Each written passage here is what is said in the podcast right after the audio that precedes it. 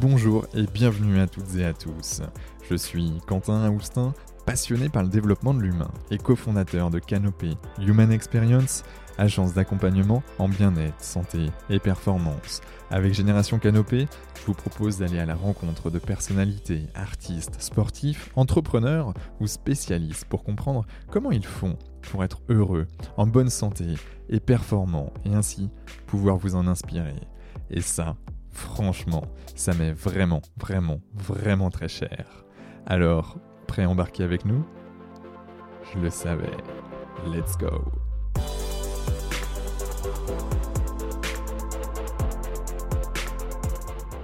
Bonjour à toutes et à tous, ici Quentin Aoustin du podcast Génération Canopée et j'ai la joie de recevoir un monument du trail français, Antoine Guillon, alias le métronome. Spécialiste de l'ultra trail, Antoine a notamment remporté le Grand Raid et l'Ultra Trail World Tour. Antoine, c'est aussi 21 médailles d'or, 8 médailles d'argent, 6 médailles de bronze sur le circuit des courses longue distance. Bref, un palmarès de géant pour faire référence à une des courses mythiques de la discipline. Alors, sois le bienvenu Antoine, comment te sens-tu? Merci, bonjour. Bah, très bien, très bien, d'attaque hein, pour une nouvelle journée.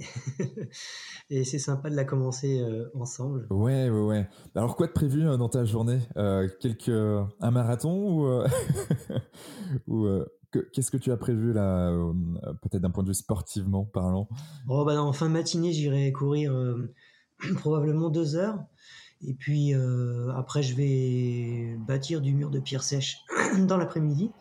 Et puis j'irai faire du vélo ou euh, recourir le soir euh, avant la tombée de la nuit. Donc euh, deux, fois, deux fois du sport, c'est à peu près ce que je fais quatre ou cinq fois dans la semaine pour me réserver un jour de repos minimum. D'accord. Donc deux heures là ce midi et, et ce soir c'est combien de temps? Une heure? Plus? Moins? Oh plus, ouais, en général c'est c'est rarement sous les deux heures. Donc oui, j'aime bien faire 4 heures de sport dans la journée et puis euh, pour, arriver à une bonne vingtaine dans la semaine. Donc 20 euh, ou parfois un petit peu plus. Donc euh, j'assure à peu près 5 jours dans, ces cordes-là. Et si je n'ai pas le temps de faire deux entraînements, j'en fais qu'un, bah, le lendemain je vais faire deux assez longues sorties ou j'attends oui, un jour pour faire une longue sortie. Mais, en général, ça tourne toujours à peu près à 20 heures par semaine au minimum.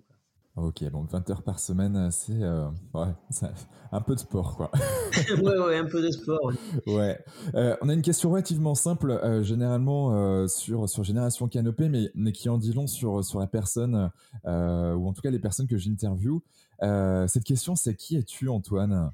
Ah, bah. Comment tu te caractériserais? Moi, je suis bah, une, une, personne, je dirais, assez, assez autodidacte.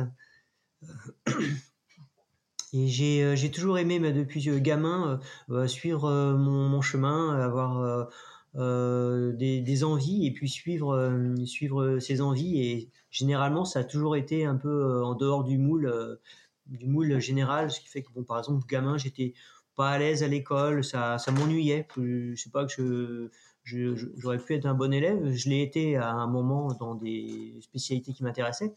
Mais euh, voilà, être dans le moule m'a jamais très satisfait. Et c'est pour ça que je pense que je me suis bien éclaté dans, dans, ce sport dès le départ, parce que c'est quelque chose qui, euh, euh, enfin, qui ne répond pas vraiment à une règle précise et où on doit chercher un petit peu son chemin soi-même, faire ses expériences euh, et puis euh, analyser, voir si ça fonctionnait et puis, et puis avancer si, si tout semble euh, aller dans le bon sens. Donc ouais, c'est un peu mon, trait de caractère depuis gamin qui m'a m'a jamais quitté et aujourd'hui encore, bah, je, je suis toujours pas dans le moule parce que je, je viens un peu du trail, un peu de l'écriture, un petit peu du coaching, un petit peu de tout. Et puis finalement, ça va très bien. C'est un mode de vie qui me correspond. Ouais, ouais, donc une sorte de, de multicasquette qui te permet bah, d'assouvir un peu tous tes besoins. Exactement, ouais. Et, mes envies et, et, en famille. Donc, aussi très important ce point-là, hein, c'est de ne pas le faire seul, ou alors vivre complètement seul et puis suivre ses envies, ou le vivre à plusieurs, mais il faut que tout le monde soit d'accord parce que sinon ça ne fonctionnerait pas. Et, exactement, parce que il y a, y a, ta femme qui, qui te suit euh, également, et tu travailles aussi avec ta fille qui est naturopathe. Oui, hein, euh. oui, oui euh, aussi de temps en temps, on, on, a des actions communes. Là, comme là, dans quelques jours, on va, on va animer un atelier sur la détoxination, sur comment booster son énergie. on a écrit un bouquin à deux aussi sur l'alimentation euh, du trailer. Donc euh, oui, on essaye de, se compléter et, bah, c'est aussi le rôle, des, je pense, des, parents dans, alors dans différents domaines. Voilà, il se trouve que on partage euh, des, mêmes centres d'intérêt liés au sport. Alors bah, ça tombe très bien. Et ouais, tu m'étonnes. quelle est la différence entre le trail et l'ultra trail J'imagine que c'est la distance. L'ultra trail, oui, c'est la, la distance moi qui m'a toujours attiré. Pareil depuis gamin, j'étais attiré par la course à pied de longue durée. J'y avais pas vraiment droit quand j'étais petit, hein, parce que bon, on n'avait pas en étant enfant, on n'avait pas le droit de faire des, des, grandes distances, bien entendu. Mais ça m'a toujours attiré. Et quand j'ai mis un pied là dans, dans l'ultra trail, enfin dans le trail, euh, bah, il s'est vite présenté des épreuves de longue distance et bah, j'ai testé, hein, comme beaucoup de gens, j'ai testé et ça m'a beaucoup plu. Et depuis, bah, c'est devenu euh, une vraie passion puisque c'est c'est euh, encore une fois plein d'inconnus. Il n'y a pas de certitude et c'est ça qui me plaît, c'est d'aller chercher d'aller chercher, explorer, avoir des nouveautés. C'est pareil, ça alimente aussi euh, la motivation euh, d'avoir toujours une part d'inconnu, d'incertitude. Donc euh, l'ultra me correspond bien, très très bien. Ouais. Ok, donc l'ultra trail, c'est à partir de combien de kilomètres qu'on considère ça de l'ultra trail? Pour que voilà nos auditeurs puissent bien comprendre, étant donné que bah, ça va dépendre de la qualité du terrain. Ok. D'accord. Mm. Alors bon, il y a, y a des textes qui, qui disent qu'un ultra trail, c'est à partir de 80 km. Oh, je dirais que ça, ça va dépendre. 80 km assez euh, roulant, ça va se faire en, ça va se courir en 7 heures et je considère pas vraiment que ce soit de l'ultra trail. Euh, pour moi, l'ultra c'est plutôt euh, un, très grand chemin qui fait 100 ou plus de 100 km dans la montagne, technique où on va passer au moins une nuit dehors. Pour moi, il faut au moins passer une nuit dehors. Si on n'a pas cette notion d'une nuit dehors, pour moi, c'est pas, c'est pas réellement un ultra. Il faut qu'il y ait au moins une partie de nuit Avoir couru toute une journée et, un petit morceau de nuit ou commencer par un petit bout de nuit et faire toute la journée qui suit. Pour moi, c'est ça l'ultra. Euh, il faut qu'il y ait ces deux faces. D'accord, ok. Donc, euh, en, effet, ça, va être assez sympa. J'ai jamais eu l'occasion encore de courir de nuit, euh, mais tu vas avoir une, une atmosphère, quelque chose de vraiment sympathique avec avec toi, la nature, les coureurs. ça va être chouette. Bah, la nuit, oui, c'est euh, une ambiance très particulière parce que euh, autant de jours, euh, on peut se représenter les obstacles à venir parce que la vue porte loin, on voit les reliefs, on imagine un peu ce qui nous attend. Autant quand on est dans la nuit, bah, la visibilité elle est réduite au faisceau de la frontale qui n'est pas, qui va pas porter très loin et on découvre bah, ce qui nous attend. je dirais à la dernière minute, il y a, il y a moins de d'anticipation et euh, notre petit monde, finalement, il se résume à ce petit faisceau de frontal. Alors, on peut balayer un petit peu à droite, à gauche si on a la curiosité pour voir ce qui nous entoure, mais euh, on est beaucoup plus euh, concentré. Il y a beaucoup plus d'introspection aussi la nuit. C'est là aussi qu'on a des cheminements d'idées. On peut partir aussi, se laisser se laisser emporter, voyager. c'est c'est apaisant la nuit aussi. On n'a pas la même notion du temps qui mmh. passe. la nuit va très vite. Euh, on a aussi euh, l'agréable sensation d'aller vite alors qu'on va pas forcément, on n'est pas forcément rapide. Mais euh, la nuit, c'est trompeur aussi. Hein. On, a l'impression qu'on court vite alors qu'on non, on n'avance pas plus vite que dans la journée. C'est des éléments un peu différents. C'est des moments de rencontre aussi. on aime bien aussi s'associer avec un camarade ou deux. c'est un bon moment, partager cette, ouais, cette, cette quiétude. C'est, c'est, bien la nuit pour ça. Mmh. Et on voit des choses différentes. Il y a le ciel étoilé, mais il y a, il y a une faune euh, nocturne aussi, des bruits qu'on n'a pas l'habitude d'entendre la journée.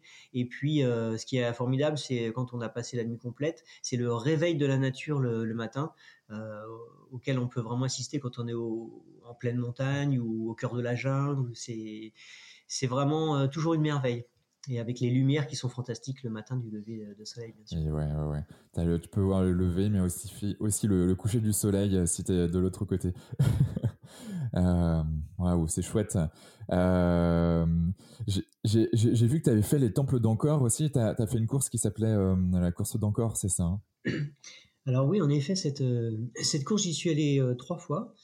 donc, c'est au Cambodge, à, à Siem Reap.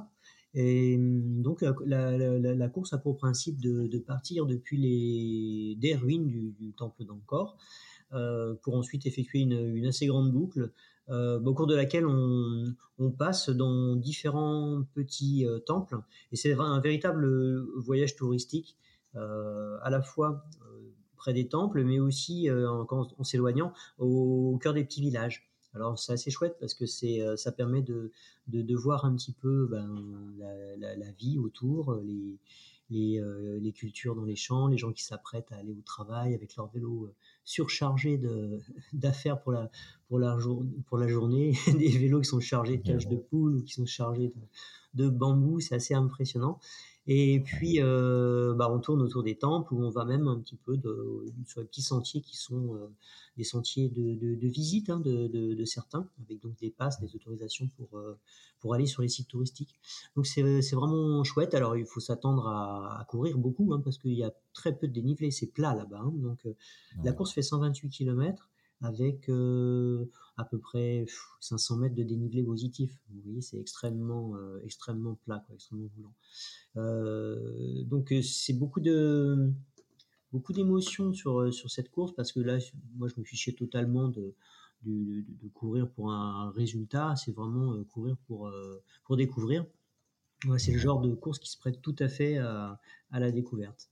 Donc un peuple très très apaisant et des décors euh, fantastiques parce que les temples encore sont des ruines euh, colossales et qu'on mmh. peut approcher de, de, de, très près. Vraiment formidable. Ouais, c'est vraiment magnifique. On sent qu'il y a en effet une, une ambiance relativement sereine euh, euh, d'un côté, et puis bon après il y a, il y a la ville qui est, qui est un peu plus euh, grouillante, si je puis dire. Oui. Mais mais c'est vrai que quand on est dans les temples, c'est waouh, c'est chouette. Et quand tu, quand tu dois courir, euh, ça, ça doit être, euh, ça doit être une, ouais, ça doit être cool. C'est vraiment très, très beau. Et c'est vrai qu'il y a un grand contraste avec la ville, mais bon, la, euh, au cours de la, de la course même, on s'en rend pas compte parce qu'on va pas de, du côté de Siem Reap. On est, on est vraiment dans la partie campagne. Hein. Il n'y a pas de, près des lacs et des, et des temples uniquement. Ouais que quand tu, ça, me fait penser au, plaisir. Euh, tu vois, quand je quand je t'écoute dans, dans différents podcasts euh, ou euh, ou sur YouTube, tu parles beaucoup de plaisir. Là aussi, hein, on, ressent dans, cette course avec au, au, temple d'encore du, plaisir. pour toi, c'est une notion qui est qui est essentielle? Euh, ouais, pour moi, c'est une notion essentielle. C'est euh, un sport qui à la base me, me plaît énormément pour ça parce que il me rapporte énormément de plaisir. Euh, autant, euh, autant à l'entraînement, même si je suis euh, sur des chemins à répétition, hein, quand je, suis dans mon village, bah, je, suis toujours en train de sillonner bah, la plupart du temps les mêmes circuits. Mais on est en nature, complètement immergé dans la nature, ça dégage toujours une atmosphère bah, reposante, euh, rassurante, et puis il y a toujours des belles choses à voir, les, lumières, les, les, bestioles, les plantes, euh, ces grands paysages, euh, cette air qu'on peut respirer, tout ça, ça apporte beaucoup de plaisir. Donc quand on a en plus la possibilité de découvrir d'autres paysages, bah, ça c'est encore démultiplié. Donc c'est pour moi très important de, continuer à pratiquer cette, discipline parce que ouais, pour moi c'est vecteur de beaucoup de joie. Et ouais, je, ça, ça, ça, se ressent et, et beaucoup d'apaisement aussi euh, dans, dans, dans, ta voix. Euh, Qu'est-ce qui te pousse à, à courir autant? Est-ce que c'est les, les c'est parce qu'il y a des courses de 300 km, donc du coup tu dis bah, je vais faire cette course, donc je vais courir autant, ou c'est parce que tu as envie de courir autant? Euh, Pourquoi? Euh, bah parce que euh, je pense que je suis euh, compétiteur aussi. Hein, je suis, je suis ah ouais. aussi compétiteur dans, l'âme hein, depuis depuis longtemps. Et bon, je me suis pris au jeu parce que j'ai des prédispositions hein, pour euh, pour ce sport. Et puis, euh, bah, c'est sûr que ce serait dommage de, passer à, côté, de, de, pouvoir être aux avant-postes si j'en ai les capacités. Euh, et donc, bah, je m'entraîne aussi sérieusement beaucoup. Je cherche des nouveautés pour euh, pour m'améliorer. Euh, parce que ouais, j'essaye de, faire le mieux possible. J'essaye de gagner des courses, j'essaye de repousser des limites, de faire un petit peu plus que d'habitude. Parce que dans un premier temps, j'ai fait une course de temps en temps. Ensuite, bah, j'ai trouvé c'était sympa les courses, donc j'ai essayé de, rapprocher les échéances et tout en gardant le, le, même niveau de performance. Donc ouais, ça oblige à courir plus courir plus ou plus intelligemment ou croiser les sports, faire attention à sa santé, à son alimentation, à tout. Ouais, mais on, va revenir sur la, sur la sphère euh, santé, alimentation, parce que tu es, es, quand même une personne euh, qui, euh, qui court beaucoup et qui se blesse rarement. et ça, c'est quand même assez, assez exceptionnel. Mais avant de, de, de, partir sur, sur ça qui, qui me semble vraiment important à, à, évoquer, il y a qu'est-ce qui, qu'est-ce qui se passe dans ta tête en fait quand tu cours? Parce que là, on part pour 100 km, 200, 300 km parfois. Mmh il y, a, des phases, il y a différentes phases. comment, qu'est-ce qui se passe euh, sur, tu, tu penses à, quoi particulièrement? Je, quelque chose? bah, je profite, euh, je profite, bien avec les copains euh, avant. Juste avant, ouais, j'aime bien. On se retrouve, on attend cette course, quelle qu'elle soit. Hein, on, bah, on, attend que ça démarre. on mmh. visite à droite, à gauche. moi, j'aime bien me balader. Je reste pas dans un hôtel. Hein, je bouge. Donc euh, il y a ce, il y a cet aspect-là juste avant. Puis enfin, ça, ça démarre. Et puis là, bon, bah, les choses sérieuses commencent. Hein. C'est à ce moment-là, je suis euh, dans un peu dans un, une démarche un peu de stratégie. Euh, D'abord, je, je pense, et avec l'habitude, j'ai pas vraiment à, euh, besoin de, savoir si est-ce que je suis dans le bon rythme ou pas. Je, suis dans le bon rythme euh, automatiquement, hein, ça se fait, naturellement.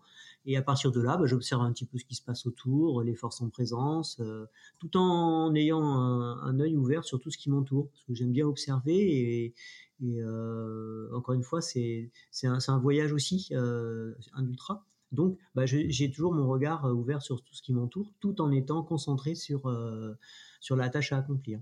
Donc euh, bah, ça m'occupe beaucoup l'esprit hein, parce que bah, j'observe et en même temps j'analyse, donc ça me fait euh, pas mal d'occupations. Et puis après, il bah, faut savoir que les, les, ultras en général auxquels je participe euh, sont souvent des ultras assez techniques.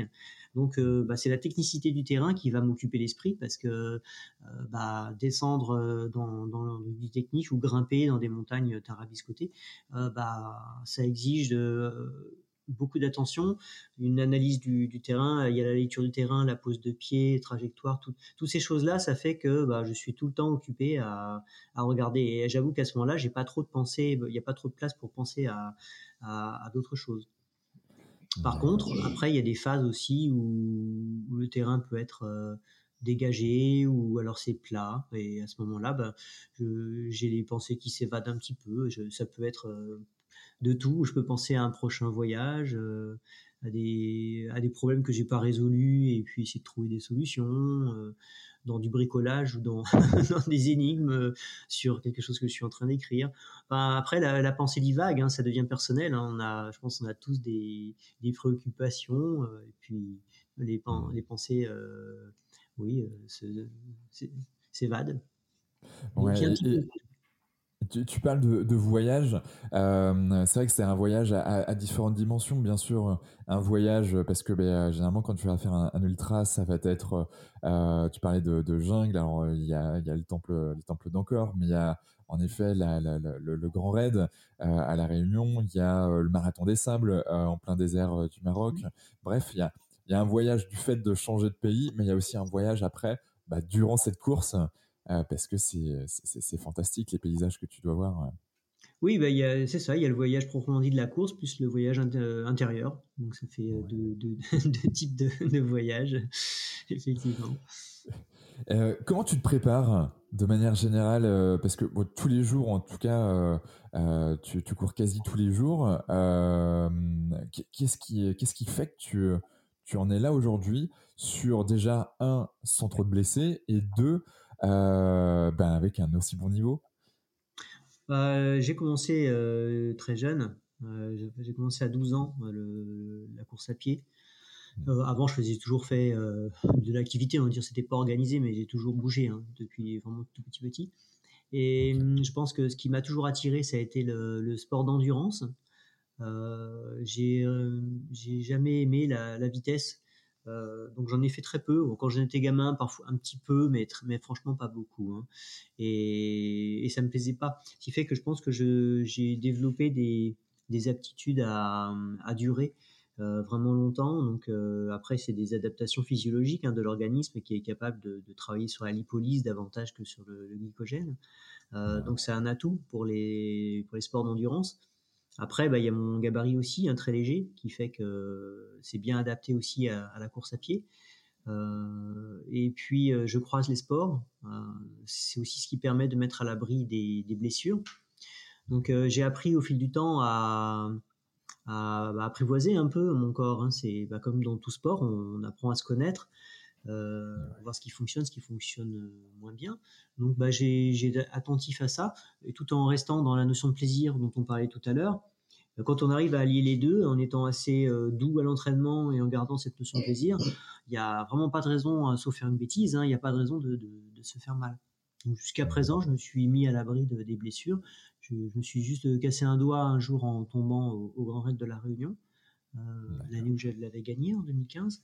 Mais c'est tout. Donc sur euh, pratiquement 40 ans là, de sport, c'est rien du tout, on va dire.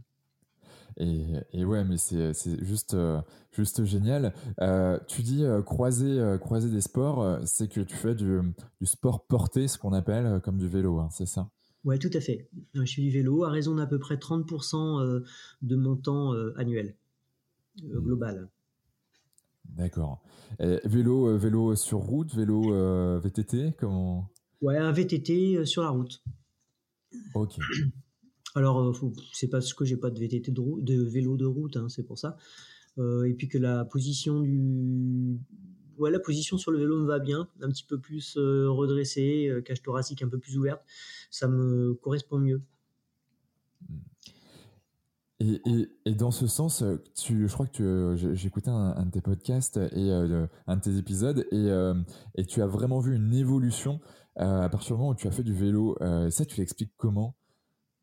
Oh bah oui, c'est sûr que bon, ça a été très rapide. Hein, C'est-à-dire que ah ouais. dès que j'ai commencé l'ultra, euh, l'ultra trail, c'est mon premier, je crois, c'est en 2004.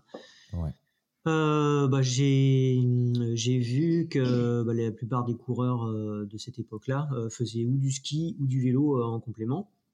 Donc bah, je me suis acheté un vélo et parce qu'effectivement je me rendais bien compte que euh, je pouvais essayer de courir six fois par semaine, mais bon avec six fois par semaine je faisais quoi? 10, 12 heures. Euh, et j'entendais parler de, de, de, coureurs qui, euh, qui s'enquillaient des 20, 30 heures dans la semaine avec du ski, avec du vélo. Moi, ça me dépassait hein, à cette époque. comment c'est possible? Et puis en fait, je me suis rendu compte qu'un sport porté, ça n'a rien à voir. Il n'y a pas de choc, euh, c'est doux, le cœur est très bas. Et donc, on peut durer, durer, durer. Donc, je me suis mis au vélo. Et en quelques mois, bah, j'ai vu la différence parce qu'on se muscle différemment.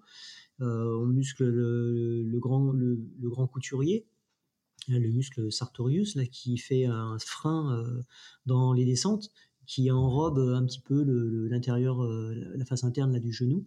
Euh, bah, voilà, ça c'est rien qu'une action comme ça, ça, change la donne dans les descentes.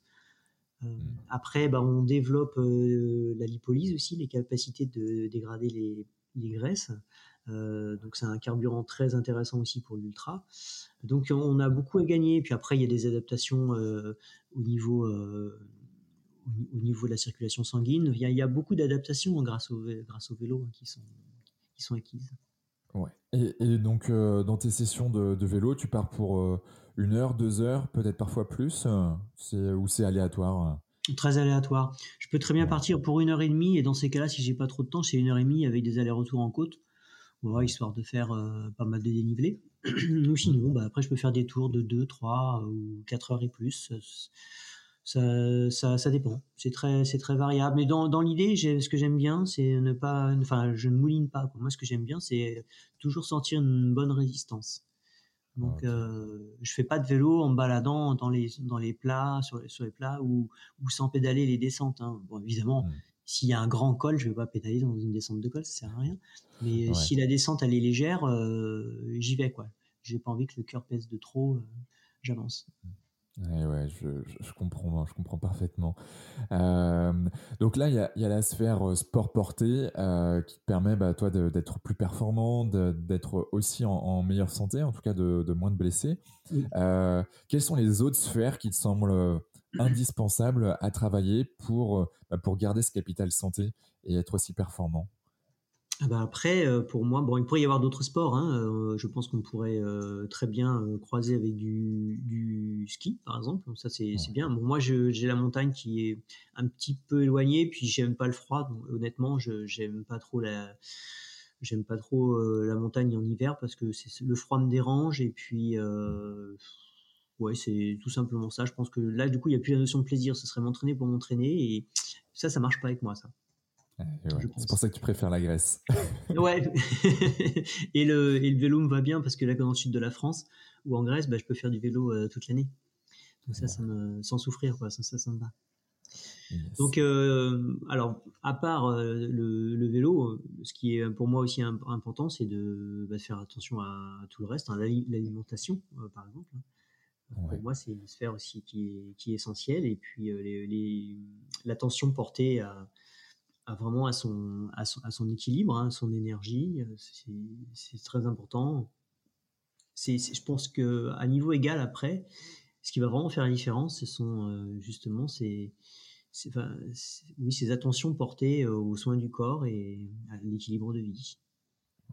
C'est quoi pour toi euh, l'équilibre de vie euh, euh, C'est les sphères personnelles, pro, bah, pro, on va dire sportives. c'est voir des amis, de la famille. C'est avoir des temps rien que pour soi. c'est quoi, pour toi? Oui, tout ce que tu as cité là. Ça en fait partie. Hein. C'est un ensemble de, choses hein, qui, qui constituent en fait notre façon de vivre quotidiennement et, qui fait qu'on on est bien dans sa peau ou que euh, certaines activités génèrent du stress euh, ou pas. Alors parfois, bah, il y a des personnes qui, dans leur carrière, se lancent dans, oui, dans, dans des domaines qui vont générer beaucoup de stress, mais s'ils y prennent du plaisir, euh, ils continuent, ils continuent dans cette voie. et après, il va falloir qu'ils qui s'arment pour euh, essayer de contrer ce stress, l'être le moins possible. Donc après, il y a des exercices pour euh, pour l'évacuer. Euh, et puis après, il y a des personnes qui ont pris le choix de, de chercher à pas stresser euh, pendant, pendant leur vie d'une manière ou d'une autre, et qui bon, bah, vont prendre des chemins complètement différents pour, euh, pour vivre toujours euh, tranquille. il y a des gens des villes, il y a des gens de la campagne, il y a, il y a des gens à responsabilité, des gens qui suivent le mouvement. Il y a, on est, il y a tellement de variétés, on peut pas, il n'y a pas de règles, hein, il y a, il y a pas de règles. Mais je pense que ce qui est important, c'est de pas perdre de vue. Euh, le, le, danger que peut euh, amener euh, le, stress, et puis euh, savoir aussi qu'il y, a des, il y a des moyens de, de, de, pas faire avec, mais de, de, limiter au maximum les traumatismes que ça peut engendrer. Ouais. Et, et toi là-dessus, je, je, reviens. Euh, est-ce que tu as, tu as des techniques Tu vois, typiquement, euh, la, la, cohérence cardiaque euh, peut vraiment faire descendre la, le cortisol, l'hormone du stress, ou la méditation. bah, certains le sport aussi, hein, bien évidemment. Alors toi, tu fais pas mal de sport, donc donc cette jauge de, de stress, bon, bah, t'arrives à la à la diminuer, même si j'imagine que quand on a des ambitions comme les tiennes, quand on a envie de gagner le grand raid, ben on se met un peu de pression et il y a un peu de stress en début de course.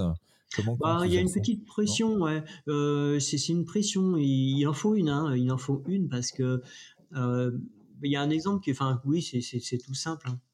Si par exemple on est bien préparé, on a, et on, est, on, s'entraîne bien, voilà, et puis euh, du jour au lendemain, on, on, te dit, bah tiens, la course qui était dans, dans, dans deux mois là, en fait c'est demain, ça part demain.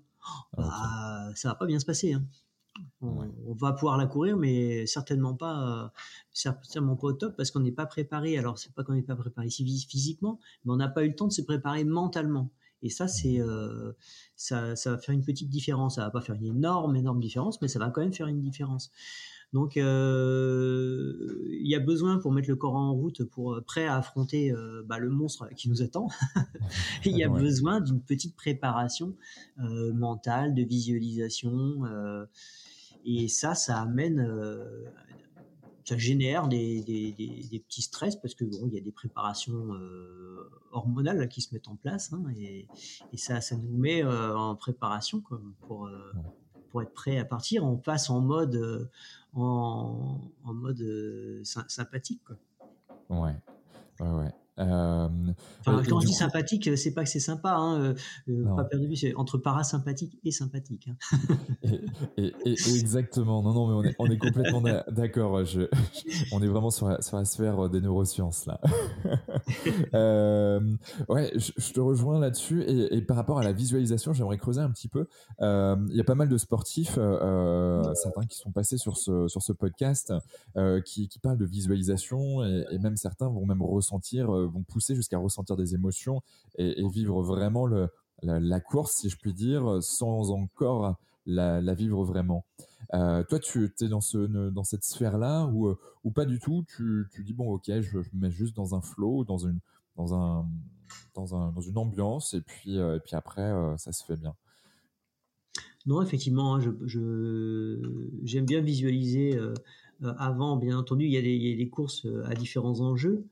Euh, quand on a une course comme la Diagonale des Fous, il y a, un challenge assez important avec énormément de monde, beaucoup de beaucoup d'athlètes de haut niveau. Donc euh, euh, voilà, tirer son épingle du jeu avec tout ce monde au départ, ça, voilà, ça exige de prendre des, risques, de gérer au, au, plus fin, quoi. Hein. et à ce moment-là, bah, Et là, je fais une visualisation du, parcours. Même si je le connais bien, j'aime bien me replonger dans cette, ambiance. C'est justement pour, euh, me, me mettre euh, en mode actif, quoi, prêt, à, prêt à en découdre. Et euh, aussi donc à, préparer mon corps, à accepter qu'il y aura des phases qui seront sans doute compliquées. Et puis euh, préparer mon mental à accepter ces moments où ça ira peut-être un peu moins bien, mais euh, c'est une phase d'attente euh, avant que ça reparte de plus belle. Donc c'est pour ça c'est important de savoir où on met les pieds. Donc je visualise le parcours à l'avance, les étapes, là où j'aurai de l'assistance, les, les, endroits que j'aime bien, des repères aussi. et c'est comme ça que je chemine à l'avance sur le parcours. Et quand je suis le jour J en, en, en train de courir, je suis en terrain euh, déjà connu et en général ça se passe euh, ça se passe bien. Enfin, je sais où je suis, je sais euh, ce qui peut m'arriver et comment faire si ça m'arrive. Eh ouais, ouais, ouais, c'est important. Ouais, c'est important. Après, il y a des courses. là, je vais en faire une. eh bien, bah, samedi. Là, je vais courir samedi à Cahors. c'est un 80 km de nuit. Ouais. Bon, je vais pas regarder le parcours. Hein. Je vais, je vais suivre le balisage. Je vais faire ma course de nuit et puis Là, il n'y a pas de challenge. Je, vais faire ma course tranquille. Pour moi, c'est une grande sortie et, c'est sympa aussi de le découvrir comme ça, euh, voir ce qui m'attend euh, à la dernière minute. Ouais, donc un, peu de surprise de temps en temps, c'est important. Oui, bien sûr. Euh, donc on est parti. T'as un coach mental ou, ou c'est toi ton propre coach mental? Oh, j'ai pas de coach mental, mais euh, j'ai lu, euh, j'ai lu euh, un peu sur des ouvrages où j'ai échangé aussi avec des personnes qui sont coach mental, hein, comme comme mon ami Pascal Blanc. toujours de, de, bons conseils. Donc oui, j'aime bien me renseigner, écouter, tester des choses, mais j'ai toujours fait un peu à ma sauce mais à ma sauce, mais j'ai rien inventé. Hein. J'ai suivi des, des, des, lectures, quoi, des, des conseils. Ouais et ça s'est bien passé, toujours bien passé. Et, tu aurais un bouquin à nous, à nous préconiser sur, euh, sur la partie euh, coaching mental, euh, que ça soit d'ordre général ou peut-être un, quelque chose de spécifique, ultra, ultra trail, je sais pas si. Hmm. J'avais lu des, des, des, passages sur la préparation mentale avec, avec le, livre de Guillaume Millet il y a, il y a longtemps. un livre de, comment ça s'appelait? Je sais pas si c'est pas Ultra Trail. Euh, après, c'est des articles. C'est surtout des articles que j'ai lus. Donc, euh, j'ai pas de lecture particulière, mais on retrouve souvent les les mêmes euh, les mêmes procédés hein, pour euh, plus ou moins développer. Ça va dépendre de, des hmm. articles, mais les solutions sont toujours à peu près les mêmes hein, sur la visualisation. Exactement. Après, voilà, il y, a des choses que tu fais déjà sur sur l'équilibre, trouver son équilibre, tu, évoques aussi, euh, alors tu l'as as pas encore parlé euh, là dans, dans, notre épisode, mais mais tu parles du, un peu du pourquoi d'avoir un objectif et de dire ok ben voilà quel est mon objectif? Et ça te permet justement ben, d'être plus motivé, de savoir pourquoi tu fais les choses, euh, de, mettre toute ta préparation après en, en, en marche pour euh, pour atteindre cet objectif. Oui, j'ai toujours en vue euh, des, des objectifs en effet euh, pour pour deux raisons. D'abord parce que j'aime j'aime vraiment ça, donc euh, c'est important pour moi d'avoir toujours une carotte. c'est et, et, ça me donne une motivation supplémentaire pour m'entraîner parce qu'il faut quand même pas perdre de vue que ça fait maintenant ouais longtemps longtemps que, que je cours et il faut la garder, la, la, motivation à répéter les mêmes chemins euh, souvent ou faire euh, la, la, même chose. Euh, c'est devenu comme un, comme un métier. Hein. Après, il y a une routine aussi qui s'installe.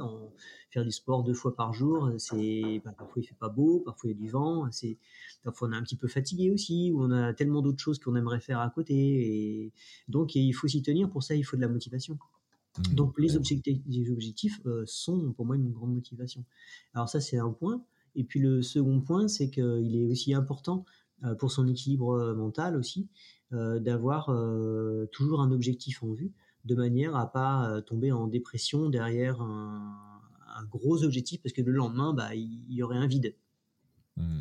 Ça, c'est quelque chose qui se produit assez souvent, hein, les, petites dépressions ou des grosses dépressions même hein, chez des, athlètes, parce que bah, ils ont tout misé sur sur un, sur un rêve, hein, la diagonale des fous ou, autre chose, l'UTMB, quelque chose qui les fait rêver depuis longtemps. Ils s'entraînent depuis deux ans, trois ans, euh, ils ne parlent que de ça, et puis bah, voilà, ils le vivent, ça se passe bien ou, moyen, et puis en tout cas, le lendemain, bah, c'est fait. Et puis, il n'y a plus rien. Et là, euh, la vie change, et d'un coup, euh, ils sont plus tirés vers le haut, et bah, ils s'enfoncent doucement dans, dans le négativisme, euh, la mélancolie, et, c'est pas bon. Quoi. Et, et, ouais, et ça c'est euh, c'est vrai qu'on le voit beaucoup chez les chez les sportifs de haut niveau. Euh, voilà, là, actuellement il y a les Jeux Olympiques d'hiver. Euh, euh voilà, c'est c'est juste. je crois que c'est Perrine Lafont là qui qui hier ben a échoué au, au, pied du podium, qui était pourtant voilà championne olympique en titre en ski de boss, euh, je crois. Et, euh, et c'est vrai que tu, tu, te prépares pendant quatre ans à, à cette course et, et puis bim, euh, ben voilà, tout ça, tout ça s'arrête. C'est vrai que bah, il faut, il faut rattraper le coup. Hein, il faut, il faut, il faut garder la motivation et c'est, c'est jamais trop évident. Mais, mais en, effet, le fait de savoir pourquoi on fait les choses et puis qu'est-ce que c'est pas la finalité de la vie non plus. Donc du coup, il y a d'autres choses qui vont se mettre en place derrière et, et, et l'avoir un, avoir un après, c'est important. C'est important, ouais.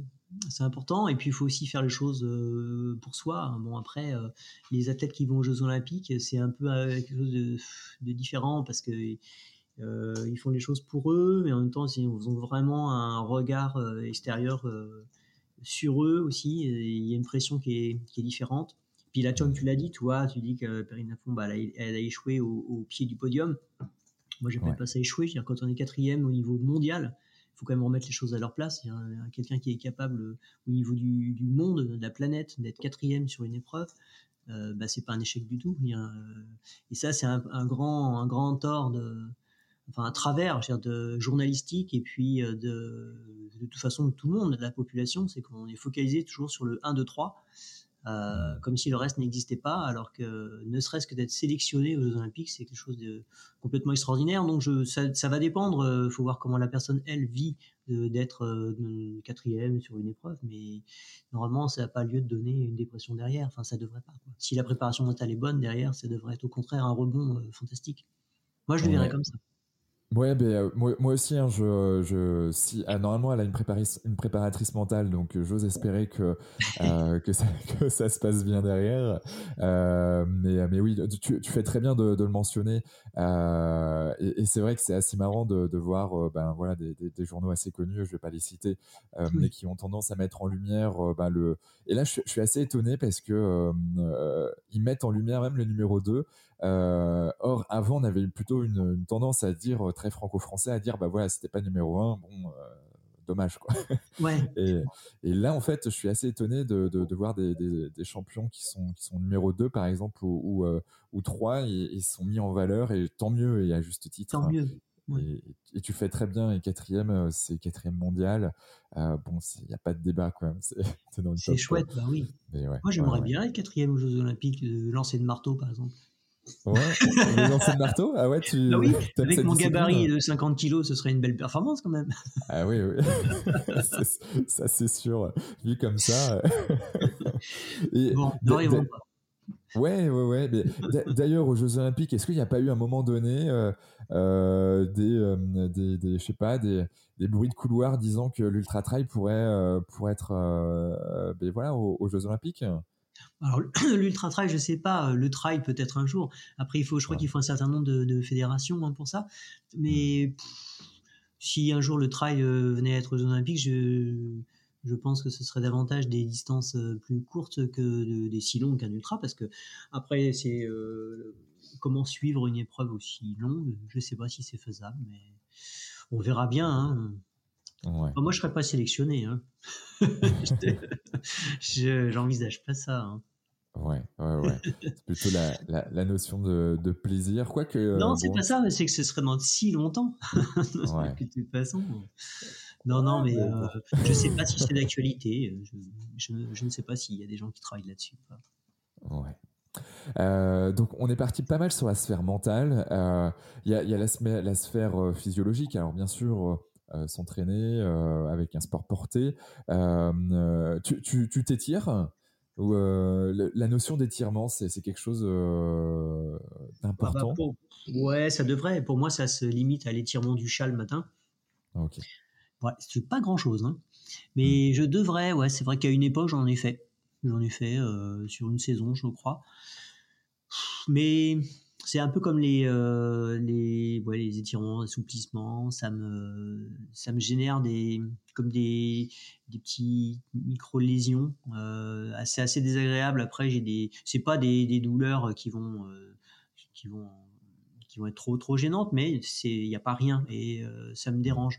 Du coup, euh, j'évite de faire ça. Alors j'ai la chance d'avoir un terrain vraiment très très accidenté autour de chez moi, ce qui fait que assez naturellement, je travaille le gainage, des positions un peu euh, oui, un peu un peu extrêmes, je dois je dois pas mal forcer, faire des, des acrobaties pour passer des obstacles. Donc je travaille un petit peu tout ça, mais je sens bien que c'est pas c'est peut-être pas assez et en même temps, euh, on, en parle beaucoup aujourd'hui euh, du bénéfice, euh, bénéfice-risque entre l'intérêt ou pas de prendre des risques. je sais pas si ça en vaut la peine pour gagner peut-être un tout petit chouïa de risquer de me blesser. Mmh, d'accord, ok. Voilà, donc j'hésite. Alors je reste sur mes, sur ma façon de faire qui, qui, qui fonctionne. Hein qui fonctionne. Donc, euh, ouais. je, je sais que je pourrais peut-être gagner un petit quelque chose, mais est-ce que le jeu en vaut la chandelle, toi? Je, bof, je suis pas certain. Ok, ouais, je, je, vois ce que tu veux dire. Euh, bon, ok, ça c'est dit.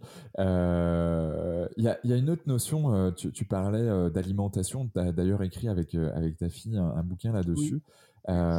c'est quelque chose, alors on le sait, hyper important pour sa santé, son bien-être, mais aussi ses performances. Euh, est-ce que tu, euh, toi au quotidien, je, ne parle pas pendant et avant une course, mais de manière quotidienne, est-ce que tu, tu as des, routines particulières vis-à-vis de ça ou tu as, des notions qui, qui, sont hyper importantes pour toi? Ouais, il y a quand même pas mal de choses, mais pour faire euh, pour faire simple, alors bon, d'abord à la maison c'est pas moi qui fais la, cuisine, hein, c'est c'est Anne, mon épouse. Euh, et ensemble, on a mis depuis longtemps en place bah, des, bonnes pratiques alimentaires. On s'est toujours mmh. intéressé à ce sujet euh, grâce à des personnes qui nous ont entourés et qui nous ont conseillés. Hein. Et ça a commencé comme ça. Et euh, comme c'est un sujet très intéressant, très vaste, bah, après on a enrichi nos connaissances bah, nous-mêmes par des lectures, toujours en échangeant. Et alors le principe important, c'est de, de c'est de surveiller son, son équilibre acido-basique. Donc, euh, essayer de ne pas avoir un corps euh, euh, trop acide de manière à, ne pas activer les, inflammations. Hmm. Donc pour se mettre à l'abri des, tendinites et puis après de bien d'autres choses, hein, de bien d'autres maladies, hein. enfin, des, maladies, parce que la tendinite c'est pas une maladie, mais après ça peut mettre en, place plein de plein de maladies, d'avoir un déséquilibre acido-basique. et aujourd'hui l'alimentation, si on n'y fait pas attention, elle, tend vers ça, vers l'acidité. Donc ce qu'il faut, c'est savoir analyser les les les aliments qui se présentent de manière à faire des choix, c'est-à-dire à éviter que l'ensemble ne soit pas euh, trop euh, acide, ou si on, a envie de manger quelque chose qui, on sait que c'est un peu acidifiant, et euh, eh ben on va contrer avec des aliments qui ne sont pas, comme des légumes. On va apporter plus de légumes dans un plat où il y a eu de la viande rouge, par exemple, et on va équilibrer un petit peu tout ça, comme ça on sait ce qu'on mange, et on n'a pas derrière-pensée, on dit bah j'ai fait les choses correctement, je me suis fait plaisir et en même temps, euh, je suis toujours dans les clous, donc euh, tout va bien. Donc euh, il y a cette notion d'équilibre acido-basique, donc on trouve beaucoup de très facilement hein, des, des, informations sur ce sujet-là. avec des mises en garde juste sur, sur des catégories d'aliments qui sont plus acidifiants que d'autres. Mmh et puis ensuite, bah, il faut veiller, je pense qu'un quelque chose d'assez important, c'est la qualité des, des, des graisses, hein, des huiles qu'on va, qu'on va absorber. Et puis, d'une manière générale, essayer de d'être davantage sur les légumes euh, et les fruits de saison. C'est quand même euh, c'est quand même mieux. Euh, parce qu'il faut aussi pas perdre de vue qu'on a notre organisme qui a des périodes où on a besoin de manger des aliments dits chauds et des périodes où c'est plutôt le contraire. Donc, bah, il y a des périodes où il, faut, il vaut mieux manger des tomates que, que des pommes de terre. il y a des périodes où il vaut mieux manger une salade que, que aubergines c'est une laitue qu'une aubergine. Quoi. Donc ces choses-là, c'est pareil, on trouve assez facilement des, des, informations. Hein. Ouais. Mais là, pour, pour celles et ceux qui nous, qui nous écoutent aussi, je, je vous invite à, revoir ou à réécouter plutôt l'épisode avec Marion Kaplan, euh, qui, a, qui avait développé le vitaliseur notamment, euh, qui, qui, qui nous évoque et qui parle beaucoup de, de, de nutrition, de micronutrition. Euh, ça, c'est hyper intéressant. Olivier Bourquin aussi, euh, que j'ai eu euh, sur ce podcast, qui, qui lui accompagne ben, voilà, de monsieur, madame, tout le monde que, que des sportifs de très haut niveau comme Vavrinka au tennis et qui, voilà, qui, qui, va travailler sur, sur la sphère alimentation et, et, l'impact que ça peut avoir positivement comme négativement derrière est, assez, assez importante. Donc, il faut faire vraiment gaffe. C'est important. Et puis, bah, il y a un autre point euh, sur lequel on assiste pas mal aussi, c'est les aliments les aliments lacto-fermentés sont excellents pour notre microbiote. Alors ça, c'est euh, c'est top. ça, c'est vraiment top. Et c'est ce qui est la bonne nouvelle, c'est que c'est extrêmement facile à faire soi-même. Ça, c'est quelque chose de, super chouette. C'est-à-dire que tous les légumes se, se, prêtent à la lacto-fermentation, sauf les, les pommes de terre. Euh, je crois qu'il n'y a que ça, il me semble. Enfin, on coupe en morceaux les, ou on hache les bancs des légumes, on met ça dans, dans, dans, un, dans un pot euh, tel quel avec euh, simplement un bon dosage de, le bon dosage de sel. On ferme, on ferme, il n'y a aucun ajout, rien du tout. On laisse, on laisse pendant, pendant trois semaines et à partir de trois semaines, ça se consomme et on peut consommer ça pendant deux ans. Il n'y a pas à faire cuire, il n'y a pas à congeler, il n'y a rien à faire. Et on fait ça avec les légumes de son jardin quand on en a trop. On se dit, qu'est-ce mmh que je vais pouvoir faire de toutes ces, toutes ces betteraves? Eh ben, c'est pas compliqué. On les coupe en morceaux, on met ça avec du sel. Et ça fait une alto-fermentation euh, naturelle. Et ça, c'est à manger un petit peu comme ça, à mettre dans ses salades. Et c'est quelque chose de formidable. On peut faire la même chose avec des olives en faisant ses olives soi-même. Nous, on fait même des fruits euh, lacto-fermentés. Maintenant, nous, on, fait des cerises euh, salées. Et c'est ah très bon pour accompagner les, des plats et, ça amène toujours un petit peu de lacto fermenté. Pour un sportif, c'est très important.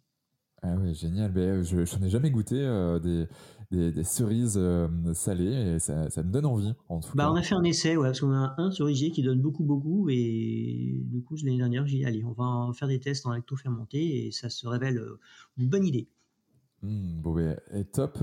Euh, toujours sur cette sphère euh, alimentation, euh, si je prends toi ta journée type du matin à ton coucher, qu'est-ce que tu manges et, à quel moment et, quoi exactement? On va dire relativement simplement, hein, mais simplement, ouais.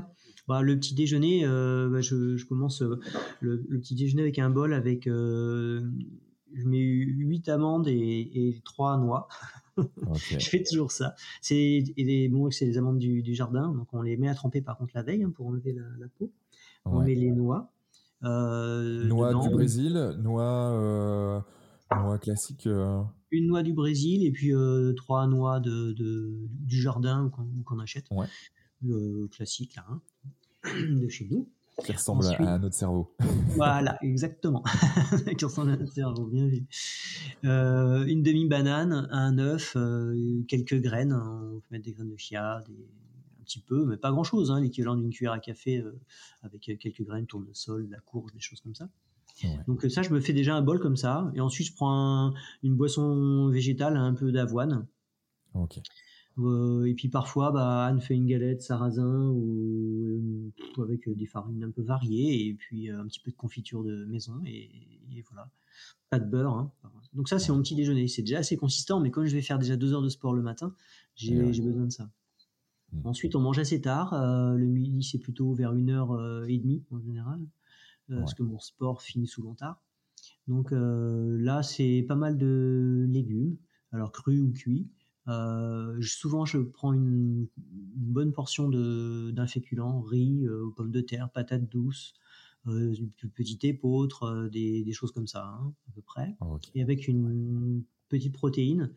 Donc j'ai déjà pris un œuf le matin. Donc le midi, c'est parfois une petite boîte de poisson, du maquereau, de la sardine, ou sinon c'est parfois un petit bout de viande blanche ou, ou pas du tout. Ah, voilà. Euh, ouais, j'ai quand même oublié de dire, c'est que quand je rentre de, faire du vélo euh, ou de courir le, matin, 20 euh, minutes, une demi-heure avant de manger, on, prend un peu, on prend un peu de fruits. C'est là que, bah là, en ce moment, par exemple, je mange du kaki. C'est un fruit de saison. je mange de la mandarine, de la, un peu de mandarine. c'est ce que je prends. Moi, mmh, je, prends, je, je, mange ça comme ça. J'ai le temps de le digérer avant de commencer à manger. Yes.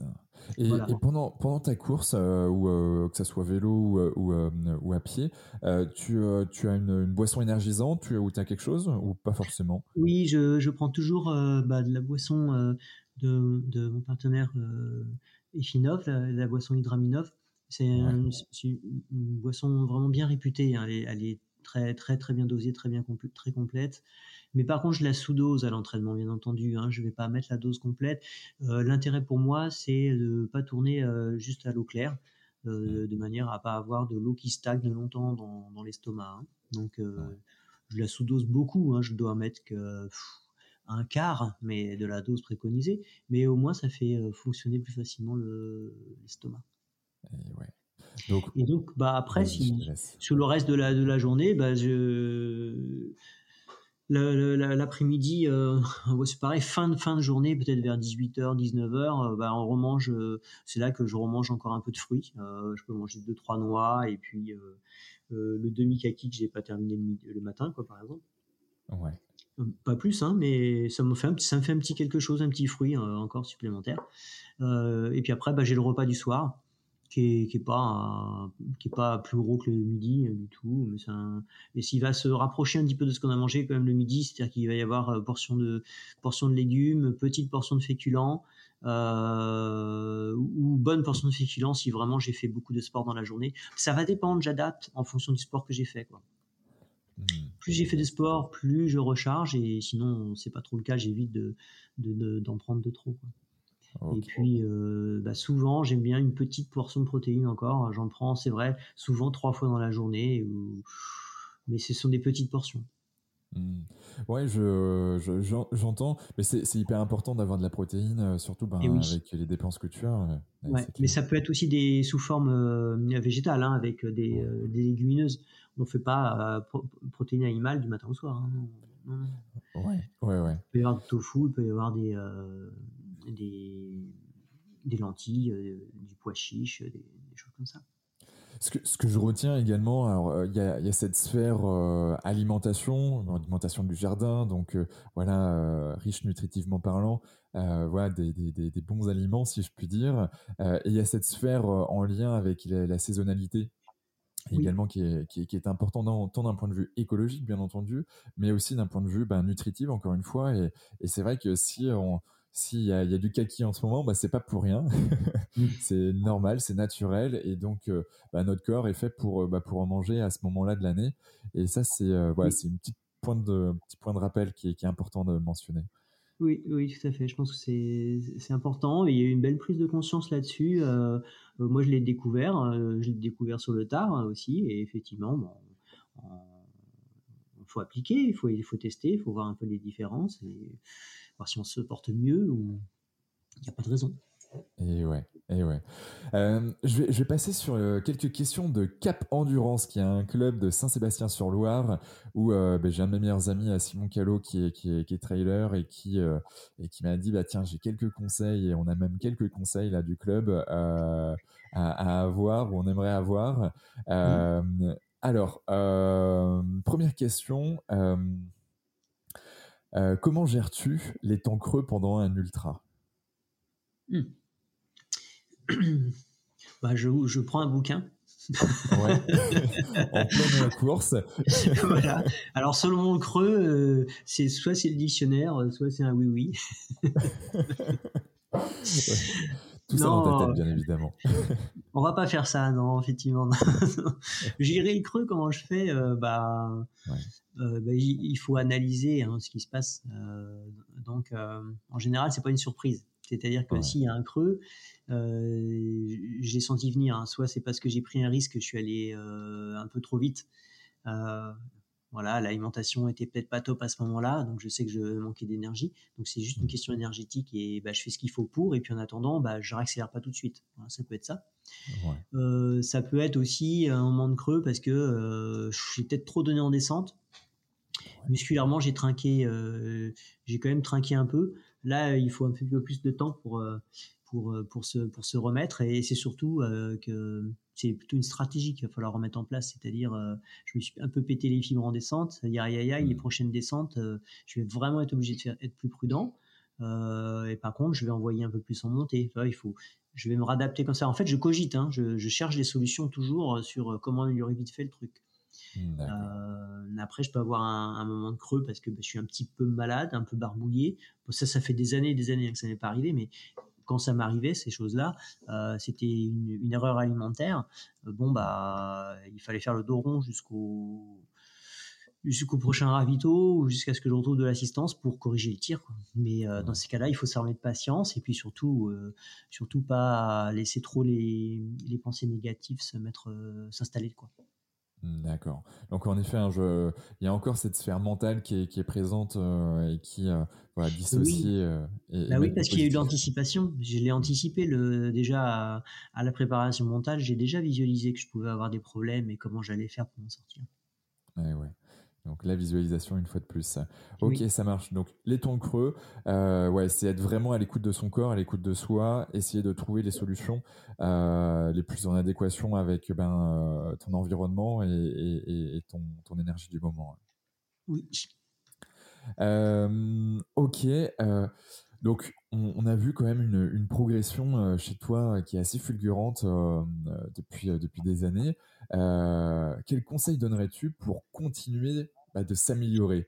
Euh, tu vois, il y, en a, ils, bon, ils, gagnent tout, et puis à un moment donné, bon, bah, c'est le déclin. Comment toi tu, tu, ferais, ou quels seraient tes conseils pour euh, bah, donner à toutes celles et ceux qui, qui souhaiteraient être dans, une, dans un système d'amélioration continue euh, bah c'est ce qui est pas évident, c'est qu'il y a, il y a quand même un moment où physiologiquement les performances vont, baisser. Et moi, je le sens. Hein. il fallait bien que ça me tombe dessus. Hein. Donc, euh... bah, nos meilleurs, bah ouais. Oui, oui, oui. je l'ai senti un peu, toi, la diagonale l'année dernière. Mmh. Et bon, j'avais déjà senti plus ou moins hein, qu'il y avait des, j'étais moins performant dans les, dans les montées. Bah après c'est pas grave, après ça va être un peu du tempérament qu'on a, mais je pense que ce qu'il faut surtout, c'est pas essayer de, reproduire à identique ce, qu'on était capable de faire à un moment. Sinon, ça va générer que de la, la frustration, dire oh j'ai pas réussi à faire le temps d'habitude ou oh là je suis cinquième, j'étais premier toujours. non, il faut prendre ça comme un défi à relever, il faut un, nouveau challenge. Donc, bon, bah, on n'arrive plus à être premier, bah, on va essayer d'être dans les 5, et puis si c'est pas 5, mmh. bah, dans les 10. Et puis après, on peut aussi se dire, bah, je vais essayer de, de, changer de type de challenge aussi, pour, avoir une motivation, pour, et puis pour casser un peu ses repères. Essayer de se lancer des défis si on se sent à l'aise dans, dans, le gros dénivelé, mais on a toujours rêvé de faire des épreuves qui étaient plus, plus costaudes encore, ou oui, d'un autre type, et eh ben alors on va se lancer là-dessus pour, pour essayer de, de, de, se mesurer à un nouvel objectif. Enfin, en tout cas, je pense que s'il faut, c'est éviter de, de, répéter la même chose et puis euh, de si si ça génère de la, de la frustration. Hmm, yes. Euh, et, travailler sur la partie technique, euh, ça pourrait pas compenser ce, ce, cette perte, on va dire, je sais pas dire d'énergie, je, je sais pas trop comment l'appeler, mais, mais ouais. Oui, parce que là, j'ai abordé euh, l'aspect résultat, en fait, hein, euh, par rapport à la question que tu, m'as posée. Euh, maintenant, si on, voit l'aspect technique, évidemment qu'il y, a des choses à mettre en place, parce qu'on ne peut pas tout explorer dans une, dans une carrière sportive, évidemment. Hein. On, a tendance quand même, en général, à, à vouloir appuyer sur ce qui, sur ce qui fonctionne bien. Et en délaissant un petit peu le reste. Donc oui, on peut se dire bah tiens, je vais faire plus de de terrain technique, je vais faire euh, plus de puissance musculaire euh, pour essayer de, de de, contrebalancer. Là, par exemple, c'est ce que je fais hein, concrètement. Cette année, je me suis fixé de faire euh, plus de puissance musculaire, donc j'avale plus de dénivelé positif. je fais un peu plus de vélo et différemment, dans le but de, soit réduire, je ne sais pas ce que ça va donner, mais j'imagine que soit je vais réduire un petit peu la perte qui est en train de se mettre en place, soit peut-être que je vais regagner quelques points par rapport à, l'année dernière. On, on verra bien. Moi, je prends ça comme un, comme un jeu, hein, comme un challenge. Je me suis permis, je sais que l'année prochaine, par exemple, enfin cette année plutôt, pour la diagonale des fous, je vais pas mettre la barre haute comme j'avais fait l'année dernière. Là, j'ai bien compris qu'il se passait quelque chose physiologiquement, donc je vais essayer de faire euh, quelque chose de pas trop mal. Euh, et je vais essayer de faire à peu près comme l'année dernière en termes de temps. Et puis si, j'ai bien bossé euh, dans l'année, j'ai trouvé les bonnes astuces, bah, peut-être que je ferai mieux. Ouais. ouais. Bon, ben, on va suivre ça en tout cas avec, avec impatience de voir tes prochaines courses alors. Et ouais. Euh, je vais prendre une dernière question euh, qui, qui, qui m'a été posée. Euh, quel conseil donnerais-tu aux jeunes afin de continuer à s'éclater en trail sur la durée et ne pas laisser la lassitude s'installer? Ah bah, ce qu'il faut surtout, c'est pas mettre trop la charrue avant les bœufs. Hein. C'est, on a tendance à vouloir avoir tout, tout de suite dans notre société, mais je pense que ce qu'il faut, c'est se laisser le temps de, de progresser, de, de se construire une base solide. Et, ça, c'est important parce que sinon, on peut progresser assez rapidement, mais griller des étapes, euh, euh, être fort, mais euh, avoir une force qui repose sur pas grand-chose, une force fragile. Donc, je pense que ça, les, personnes qui, progressent d'une manière fulgurante sur deux, trois ans et puis qui disparaissent, on en a énormément d'exemples. Donc, il faut, bah, il faut s'appuyer là-dessus pour se dire, bah, moi, j'ai intérêt à être sage, à y aller tranquille si je veux durer 10, 15 ou 20 ans. Donc je pense que mmh. le moi mon conseil il est là, c'est d'y aller tranquille, de pas de pas trop griller les étapes. On peut s'entraîner beaucoup, mais euh, pas passer de, de 20 km à l'année suivante, s'inscrire sur un 60 pour l'année d'après faire un 160. Ça, pour moi, ça n'a pas de sens.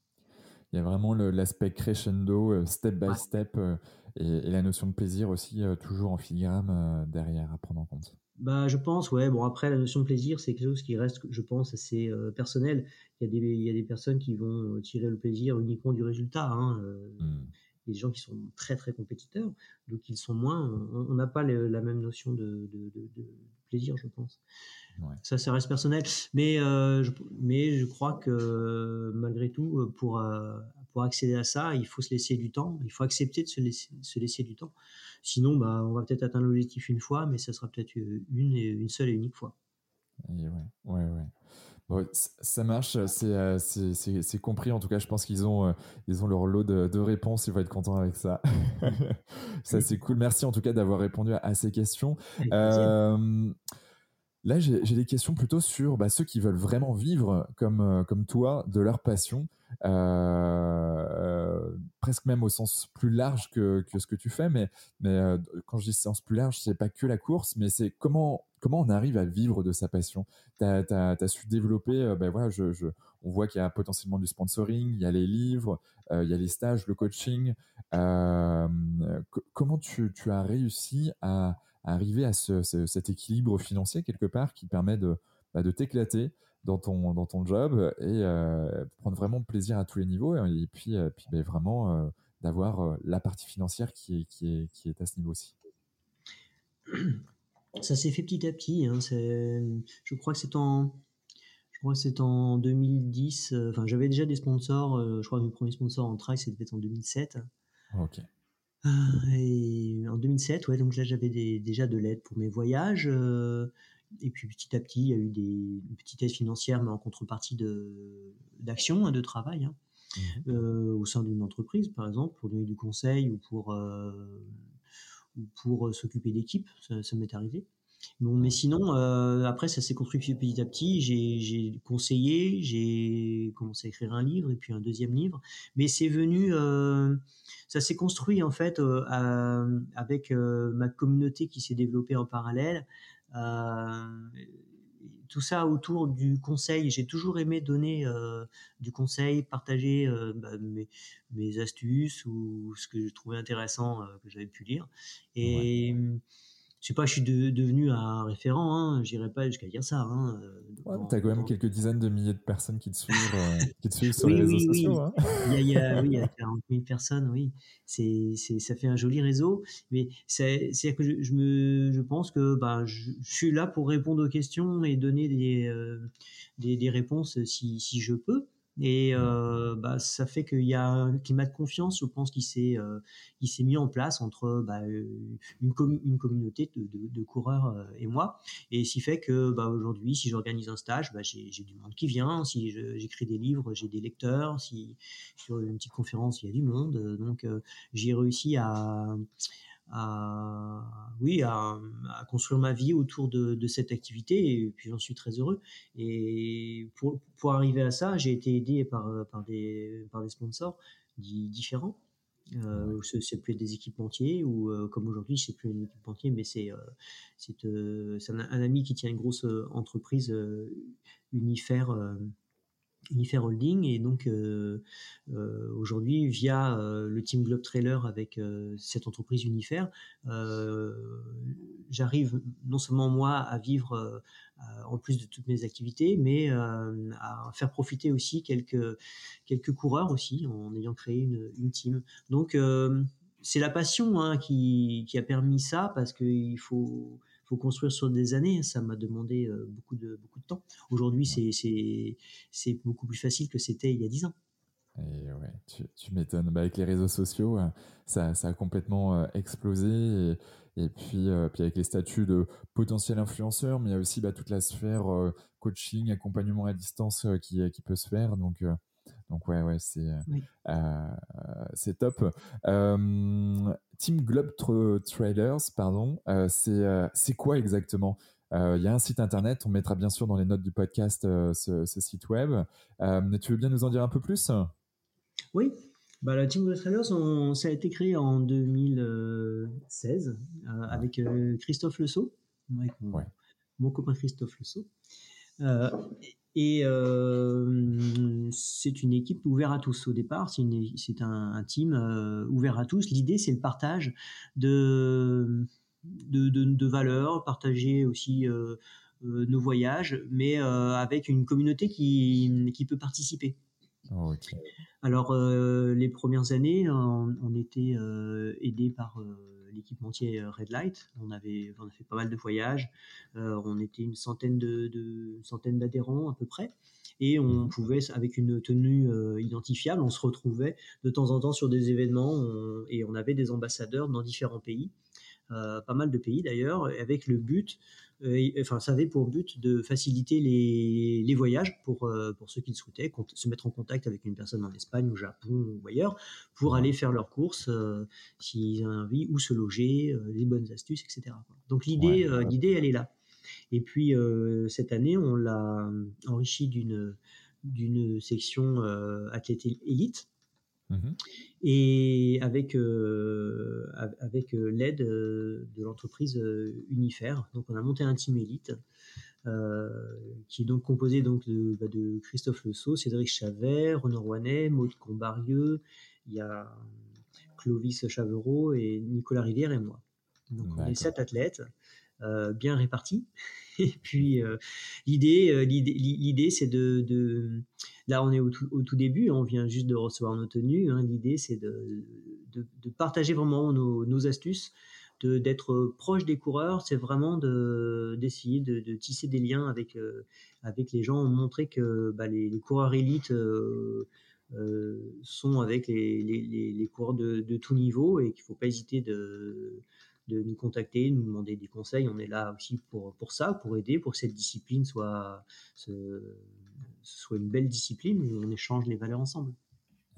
Et, ouais, mais ouais, non, mais ça c'est c'est important. Euh, mine de rien, c'est un sport individuel, mais aussi collectif. Je vois à plusieurs à plusieurs égards de ton côté, euh, bien sûr dans ton cercle euh, très proche, bah, avec avec ta femme, ta famille, euh, voilà, qui, qui, qui, te suit au quotidien. Et puis, euh, et puis après, avec cette team, euh, peut-être cercle un peu plus, un peu plus élargi, ta communauté également. Donc, c'est toi qui cours tout seul, mais, mais en fait, tu n'es pas, pas vraiment que tout seul.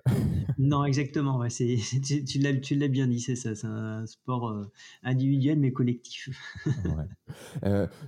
Petite question, euh, je me suis pas renseigné, mais quand on gagne une course euh, comme le Grand Raid, euh, on, gagne combien? C'est des courses qui, qui permettent, c'est quoi? C'est du sponsoring? C'est où il y, a un, y a un chèque? Comment ça se passe? Oui, il y a un chèque de 1000 euros.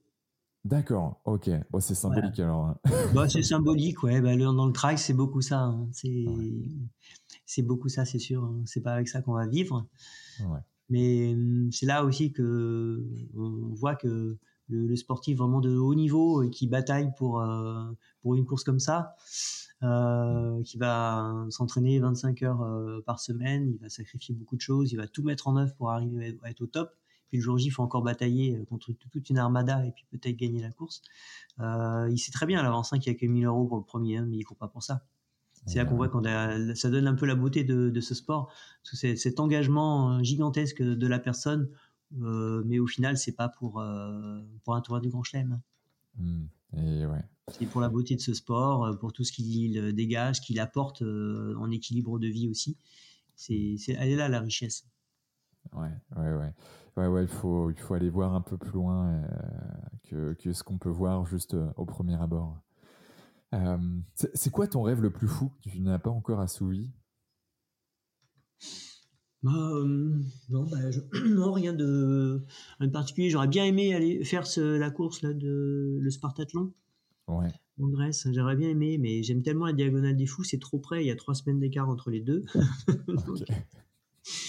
donc, en termes de course à pied, oui, non, ce serait, ce serait ça. Sinon, bah non, euh, comme je le disais au tout début de, de, notre entretien, euh, bah, j'ai toujours suivi mes, mes envies et aujourd'hui, bah, je vis ce que j'avais envie de vivre. Euh, on suit en famille ce, ce qui nous plaît. On, voulait vivre aussi en Grèce, bah, on, va vivre aussi en Grèce. Donc, euh, on, fait, on suit notre bonhomme de chemin comme, comme ça nous plaît et ça se passe bien. Mais, mais ouais, ouais, je, je, vois ça. Je vois que ouais, tu tu, avances avec des objectifs euh, et, mine de rien, tu te laisses porter par tes envies, par vos envies.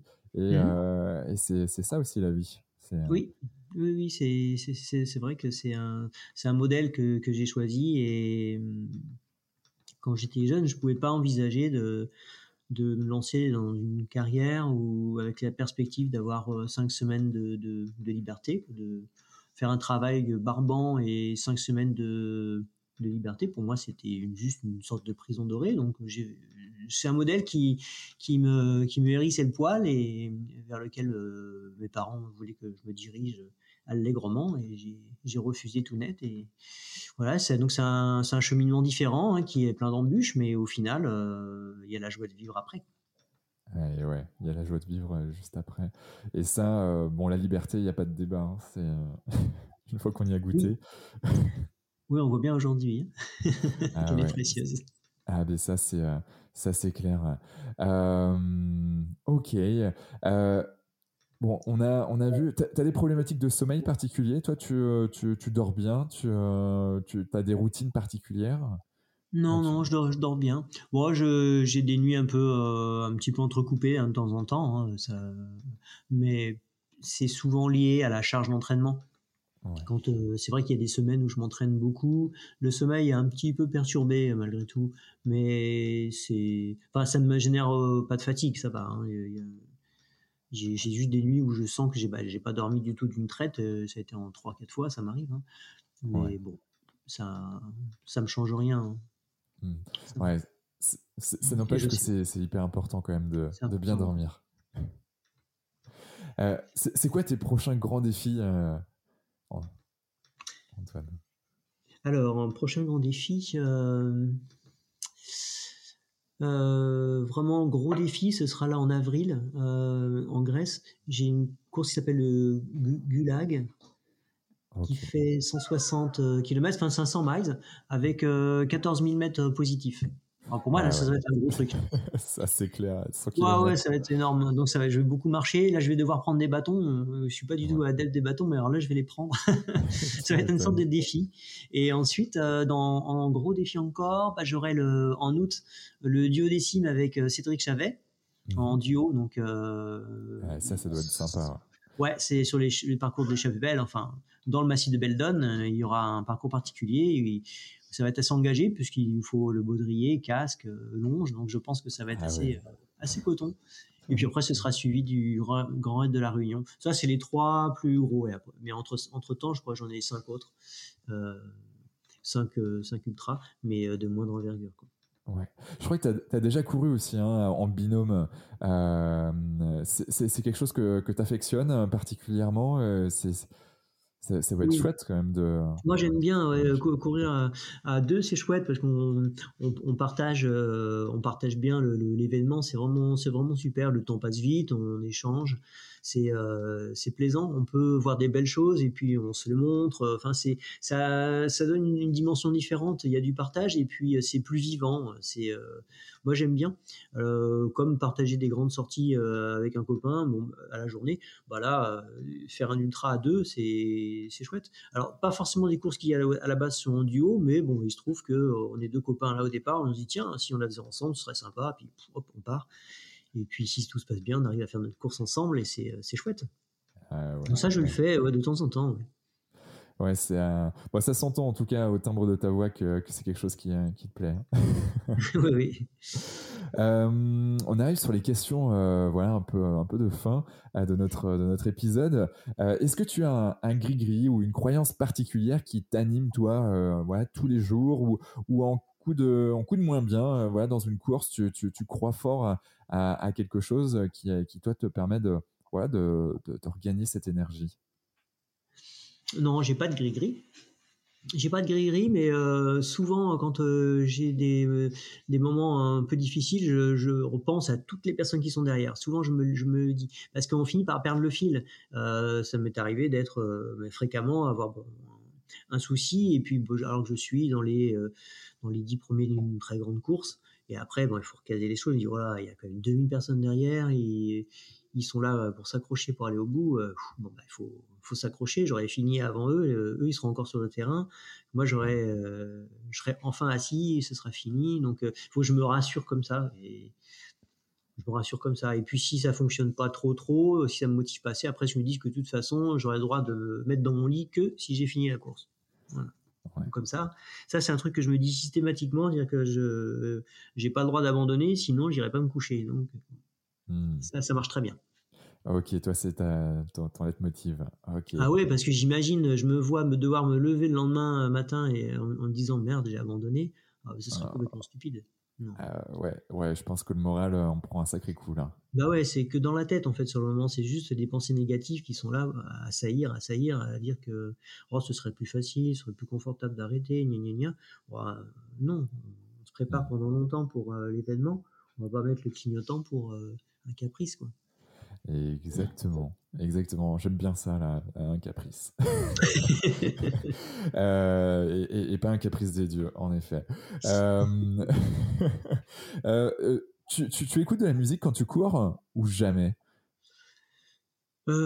Si, ça m'a ça ça m'est arrivé, mais je le fais plus. mais je le faisais, assez souvent à un moment. mais non, je le fais plus parce que ça me distrait, puis j'entends pas les bruits non plus.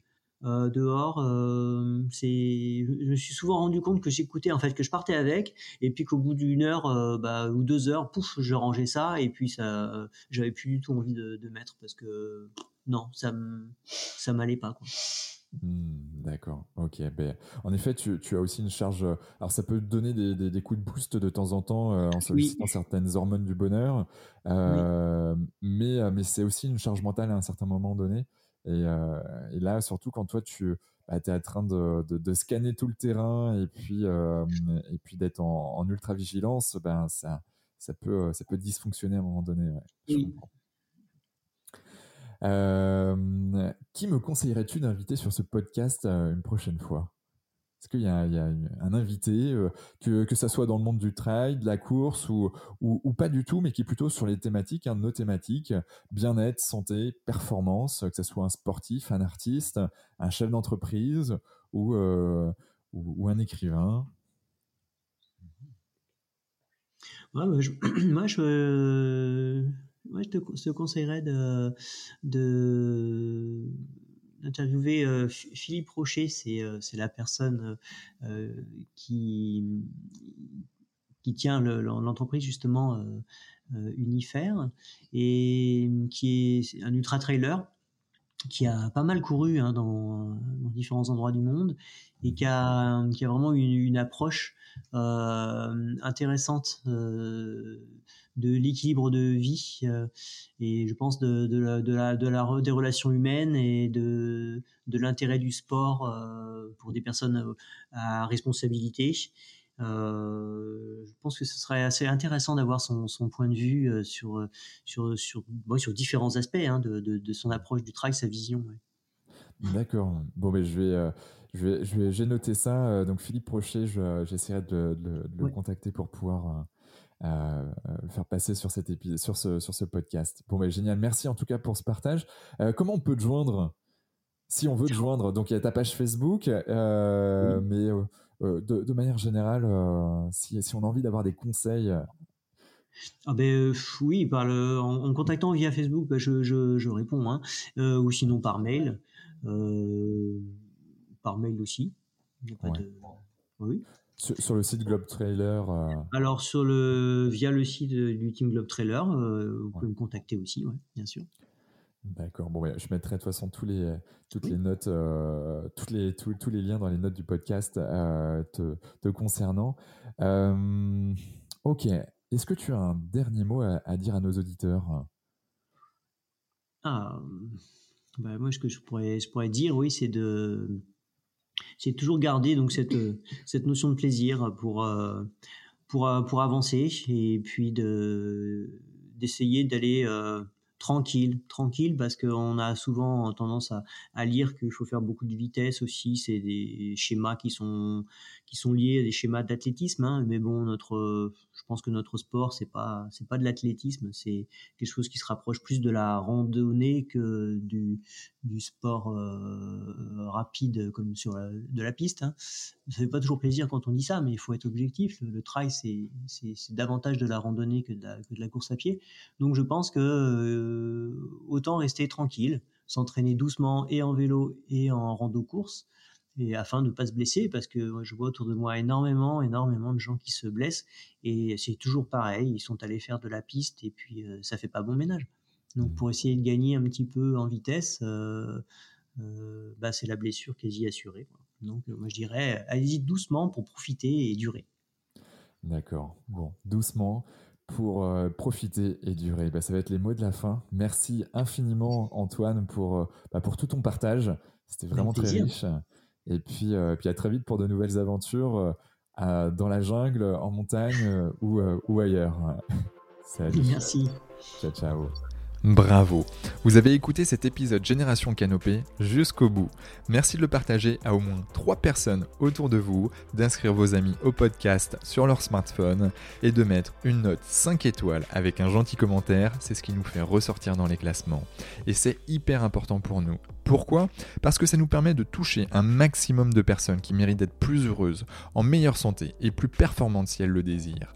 D'autant plus que plus on a d'abonnés, plus on va pouvoir faire venir des personnalités exceptionnelles avec tout ce qu'elles ont à nous apporter.